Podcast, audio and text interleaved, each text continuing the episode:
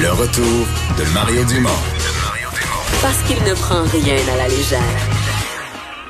Il ne pèse jamais ses mots. Cube Radio.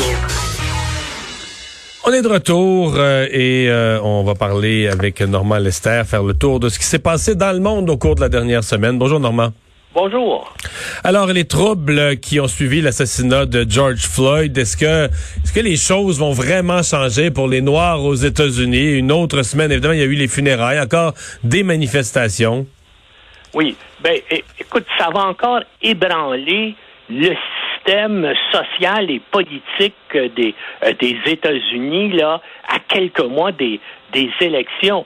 Mais malheureusement, je ne crois pas que euh, ça trouble les gens, mais la situation des Noirs est désespérante, euh, bien sûr, mais je pense pas que ça peut être changé très rapidement à cause de leur statut socio-économique qui est une, euh, une séquelle de l'esclavage. Hein? Ils ont en général un faible revenu et ce qui fait qu'ils sont sous-éduqués et ont des soins de santé inadéquats. Euh, cela fait qu'ils ont de la difficulté à trouver des emplois bien rémunérés, avec tous les problèmes que ça, euh, euh, cause. Consommation de drogue, criminalité, violence conjugale et familles monoparentales. Maintenant, dans un État évolué autre que les États-Unis, probablement qu'il y aurait des politiques sociales qui pourraient aider ces, ces gens-là. Mais aux, aux États-Unis, là, on il faut on voit pas comment rapidement ce pays-là va se transformer, va adopter des politiques sociales euh, euh, progressistes, tant au niveau fédéral qu'au niveau de la majorité des États américains, qui sont pas en mesure de financer de tels programmes. Par exemple, pensez là, le, le seul pays développé de la planète qui n'a pas un programme d'assurance maladie, c'est les États-Unis. Et bien sûr, qui en paie le plus, ce sont les pauvres qui ne peuvent pas se payer ces, euh, ces assurances-là. Donc, c'est le cas pour une bonne partie des Afro-Américains, malheureusement. Et, et, c'est ça. Et donc, cette, cette situation-là, même par exemple, avec les séquelles euh, de la pandémie actuelle, avec toute la façon dont ça va bouleverser les finances des États-Unis, l'État américain va avoir à la fois au niveau fédéral et les États vont avoir encore moins d'argent à investir dans des programmes sociaux pour essayer d'améliorer la situation des Noirs. Et le président Trump, lui, essaie toujours de, de, tourner la situation à son avantage parce que là, politiquement, il n'est pas son meilleur. Non, puis je pense que avec les blancs pauvres sous-éduqués, il va piquer qui est sa base là, à peu près c'est 40 de d'appui qu'il peu importe ce qu'il fasse, qu'il qu'il maintient, il n'est jamais descendu en bas de 35% avec tout ce qu'il a fait là depuis qu'il est au pouvoir, il y a toujours encore 35% des Américains qui l'appuient. Et là, bien sûr, euh, ces gens-là, comme je te dis, ce sont des blancs sous-éduqués, souvent ruraux, qui sont effectivement des gens qui sont racistes. Alors, c'est sûr que pour Trump, avec les déclarations qu'il fait euh, euh, depuis quelque temps, et ça va bien sûr, mm. encore une fois, consolider euh, son appui chez ces gens-là. Euh, euh, et donc, c'est c'est la, la stratégie qu'il suit, là. Si tu regardes les déclarations qu'il fait, et, et puis ça y cause même, il est même prêt pour maintenir son bloc d'appui, il est même prêt à se mettre l'armée contre lui. Regarde là ce qu'il est allé faire, sa séance photo, son, euh, son, euh, son photo-op devant l'église près de la Maison-Blanche.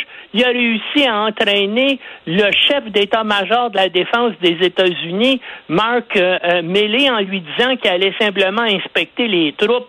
Milley savait pas, il voulait simplement aller se faire photographier. Ouais, lui, il voulait plus être là finalement, là. Hein?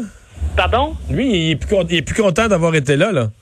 Ben là, ben c'est ça, je te dis, ça c'est. Il vient juste là hier de, de présenter ses excuses au, au, peuple américain en disant je ne savais pas dans quoi Trump euh, euh, euh, m'entraînait et ce n'est pas le rôle d'un chef des forces armées d'être impliqué dans le débat de politique interne. Mhm. Et là, d'ailleurs, il y, a Joe Biden aussi qui implique peut-être l'armée dans, dans la suite des choses. Là. Exactement. Puis euh, Joe Biden a dit, ben, parce que tout le monde se met à dire ça, là, on s'approche des élections. Est-ce que Trump, compte tenu de ses problèmes de santé mentale, compte tenu de son attitude, de son mépris pour les règles, pour les lois, pour la Constitution, est-ce qu'il va accepter d'être battu l'automne prochain? Ben, il y a beaucoup de gens, dont Joe Biden, qui pensent que non, il va s'enfermer à la Maison Blanche. Euh, Joe Biden dit, ben, peut-être qu'il va falloir avoir recours à l'armée pour se, pour se débarrasser de lui. C'est pas le rôle de l'armée aux États-Unis, mais dans un, dans un, cas de tension euh, sociale et puis politique, peut-être que l'armée serait le seul groupe cohérent là qui puisse justement assurer que les règles constitutionnelles soient respectées. Mais en tout cas, on, on, on s'en va vers une confrontation décisive aux États-Unis. Et moi, en tout cas, ben toi, qu'est-ce que tu en penses? Moi, je, je ah, vois. moi, je pense que le président, dans les, s'il est pour perdre dans la dernière semaine, dans la fin de la campagne, etc., ça va être épouvantable. Il va être vindicatif, il va dire que c'est truqué, il va dire que c'est pas bon le résultat. Il va s'accrocher au pouvoir par tous les. Est-ce qu'il va dire bon, ok, je démissionne, je m'en vais chez moi? J'ai de la misère à l'imaginer. Ben oui, puis pense-y là, toutes les, les enquêtes judiciaires actuellement qui sont qui sont ouvertes contre lui dans l'État de New York, à Washington, tout ça. Une fois qu'il est plus président, là, ben là, ça, hmm. bien sûr, il n'y a plus l'immunité présidentielle, et ça, ça va marcher. C'est pas ça qu'il va tout faire pour rester euh, hmm. président. Maintenant, il peut pas compter sur le FBI, il s'en est fait des ennemis. Il peut euh. plus compter sur l'armée. Ça aussi, qu'est-ce qu'il lui reste? Malheureusement, il lui reste les milices d'extrême droite qui sont constituées dans plus de 40 États américains. Et ces gens-là, bien sûr, appuient Trump de façon inconditionnelle. Alors, mhm. est-ce qu'il va faire appel à ces gens-là pour se porter à sa défense? Hein? C'est des, des, choses qu'on trouvait absurdes il y a à peu près deux ans, mais là, on s'aperçoit que c'est des choses qui sont possibles. Inquiétant tout ça. Hey, merci beaucoup, Normand. On s'en parle la semaine prochaine. OK. Salut, Normand Lester et sa revue de l'actualité.